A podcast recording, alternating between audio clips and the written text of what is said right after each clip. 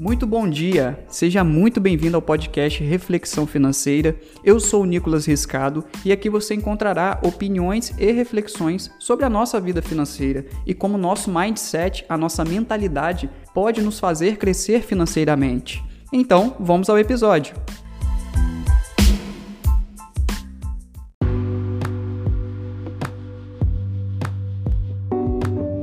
Nesse episódio, nós vamos falar sobre relacionamento com o dinheiro, parte 1. Assim como no episódio passado, refletimos sobre cinco questionamentos que nos fizeram refletir financeiramente, o intuito desse episódio é continuarmos refletindo sobre questionamentos importantíssimos para a nossa vida financeira, só que agora vamos refletir sobre cinco questionamentos sobre nosso relacionamento com o dinheiro, sendo essa a primeira parte de duas que vamos ter sobre o relacionamento com o dinheiro. Espero que você grave bem cada um desses questionamentos e responda para si mesmo, para que você seja capaz de buscar se relacionar melhor com o dinheiro e assim conseguir gradativamente mais prosperidade na sua vida financeira.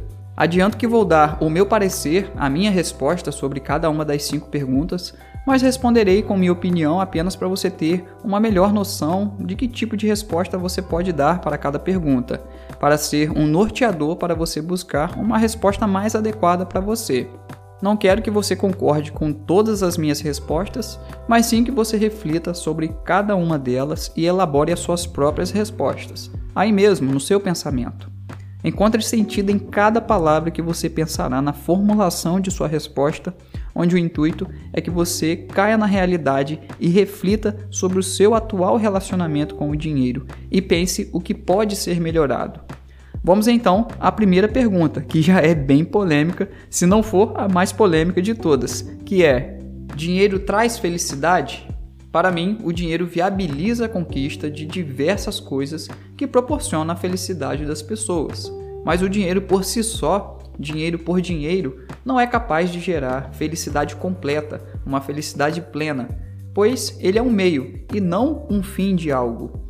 O dinheiro pode te proporcionar comprar a casa que você sempre quis, o carro que você sempre desejou possuir, fazer as viagens dos seus sonhos, viver uma vida sem preocupações financeiras, ajudar pessoas, conhecer pessoas importantes. Mas pense como seria fazer tudo isso sozinho, sem ninguém com você, sem no mínimo uma amizade sincera ao seu lado, algo que dinheiro não compra.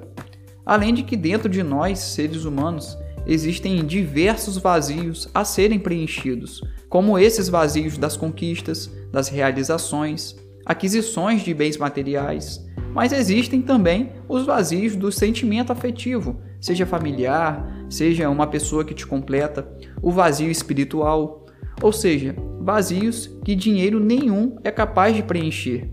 Em resumo a tudo isso, para mim dinheiro não compra felicidade, ele compra prazer. E não há nada de errado nisso. Mas a questão aqui é que você não confunda felicidade com prazer. Cada um tem o seu espaço, cada um tem o seu lugar. Qual é a sua principal preocupação financeira no momento? Essa pergunta é muito interessante porque você pode interpretá-la de diversas formas. E logo quando eu fiz essa pergunta, a resposta que me veio foi que você tem que buscar um equilíbrio nas suas preocupações financeiras. Ou seja, acredito que seja o ideal, pelo menos é o que funciona para mim, é que você saiba quais são os seus desafios financeiros seja sair das dívidas, seja conseguir se organizar financeiramente, seja custear algum imprevisto que você não sabe como vai fazer, justamente para você buscar a solução que te livre dessas preocupações financeiras. Mas, da mesma forma, acredito ser importante você se colocar de modo responsável e equilibrado em situações de crescimento financeiro, que vão acabar te levando a outros níveis de preocupações financeiras pois o que você pode acreditar ser o suficiente hoje poderá ser o pouco de amanhã. E acredito ser muito melhor você ter a preocupação de administrar o muito do que o pouco.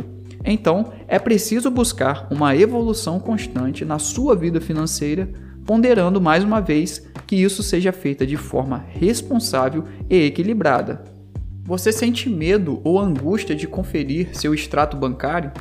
Essa pergunta é bem mais pesada e bem particular também.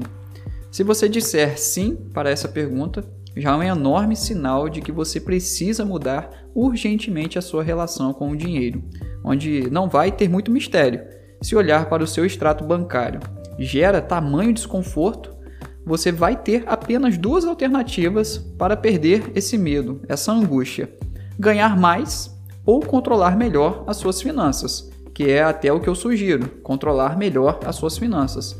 Até porque, se você passar apenas a ganhar mais, sem saber controlar as suas finanças, o medo e a angústia vão continuar te acompanhando, só que em proporções ainda maiores.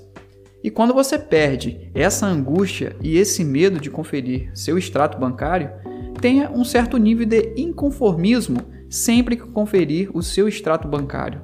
Não é ingratidão pela evolução que você vai ter daqui para frente ao sair desse nível de medo, de angústia, mas sim vontade de sempre progredir com suas finanças. E aí, conformidade vai fazer você trilhar esse caminho da evolução financeira.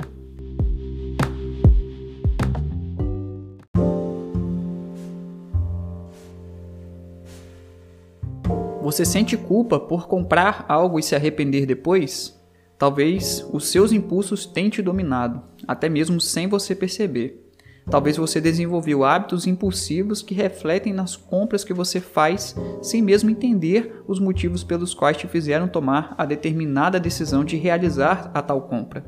Pense pelo lado de que você ainda possui esse sentimento de culpa e então tem grandes chances de resetar, de certa forma, esses impulsos consumistas.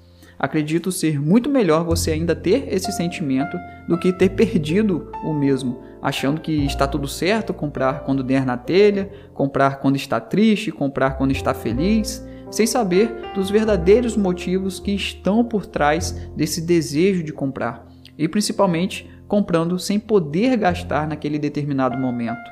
O problema não é comprar, mas sim comprar no momento errado e pelos motivos errados. Então aproveite esse sentimento de culpa e busque reverter essa situação. Seja mais consciente de suas escolhas. Seja mais responsável com sua vida financeira.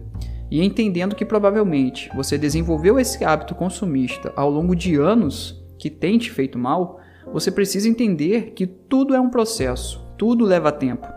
Mas hoje você tem a chance de refletir sobre esse importante ponto na sua vida financeira e buscar substituir esses hábitos negativos por bons hábitos de consumo, que vai te permitir desfrutar de tudo que você quer com mais consciência, segurança financeira e um sentimento de realização muito maior, sem mais esse sentimento de culpa. Você sabe quanto vale a sua hora de trabalho? Saber essa informação é muito importante para a gente aprender a se relacionar melhor com o dinheiro, pois muitas das vezes não produzimos com qualidade com o tempo que temos. E desperdiçar tempo é muito mais do que desperdiçar dinheiro. É desperdiçar energia, desperdiçar minutos, horas preciosas que não voltarão mais. Saber quanto vale a sua hora de trabalho vai te permitir chegar a conclusões importantes, sendo a principal saber se você está sendo remunerado à altura ao que você desempenha. E a partir daí, se você enxergar mais valor no que você desempenha, você poderá cobrar mais pela sua hora. Mudar, seja melhorar o que você já desempenha para justificar cobrar mais pela sua hora, seja mudar de cargo dentro de sua função, seja até mesmo mudar de empresa, mudar de segmento de trabalho, em busca de valorizar o seu tempo valorizar a sua hora trabalhada, ou até mesmo se conformar com a desvalorização com que remuneram a sua hora, o seu tempo e ficar do jeito que está. Mas acredito essa última não ser a melhor opção, pois quando você passa a assumir que o seu tempo é finito, onde a única certeza que temos dessa vida é a de que não vamos permanecer nela, a gente sabe que o nosso tempo aqui é finito, sabendo disso devemos valorizar mais o nosso tempo, principalmente quando relacionado ao nosso trabalho, que é uma das coisas com que mais gastamos o nosso tempo na vida. E quando falamos em valorizar a hora de trabalho, falamos também em como desfrutamos dessa hora de trabalho com que despendemos para ganhar o dinheiro e gastá-lo. Pensando que quando você gasta o seu dinheiro comprando algo, você compra com o tempo. O dinheiro é apenas um meio de troca. Vou te dar um exemplo para ficar ainda mais fácil de entender. Vou pegar uma métrica padrão de CLT, quem trabalha de carteira assinada, que que se trabalha no regime de 44 horas semanais, multiplicando por uma média de 5 semanas no mês, no mês se trabalha 220 horas. E se a pessoa recebe um salário mínimo, que hoje está em R$ 1.212, a hora dessa pessoa vale R$ 5,51. É isso mesmo. Parece ser bem absurdo quando colocamos os valores nessas proporções reais, mas você quer algo ainda mais absurdo?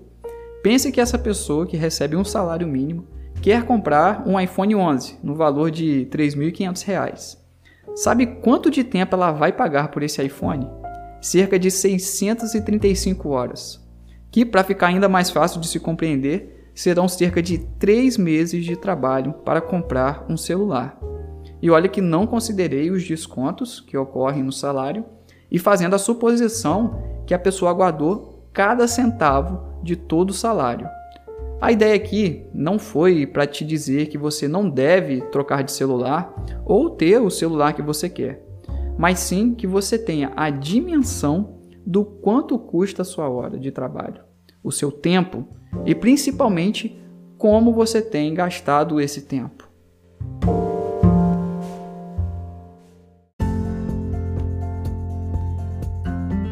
Então, muito obrigado por você ter ouvido até aqui. Espero que esse episódio tenha te ajudado de alguma forma e não deixe de seguir o podcast, ative o sininho e me siga nas redes sociais que estão na descrição desse episódio. Mas é só você colocar Nicolas Riscado aí em todas as redes que eu estarei lá.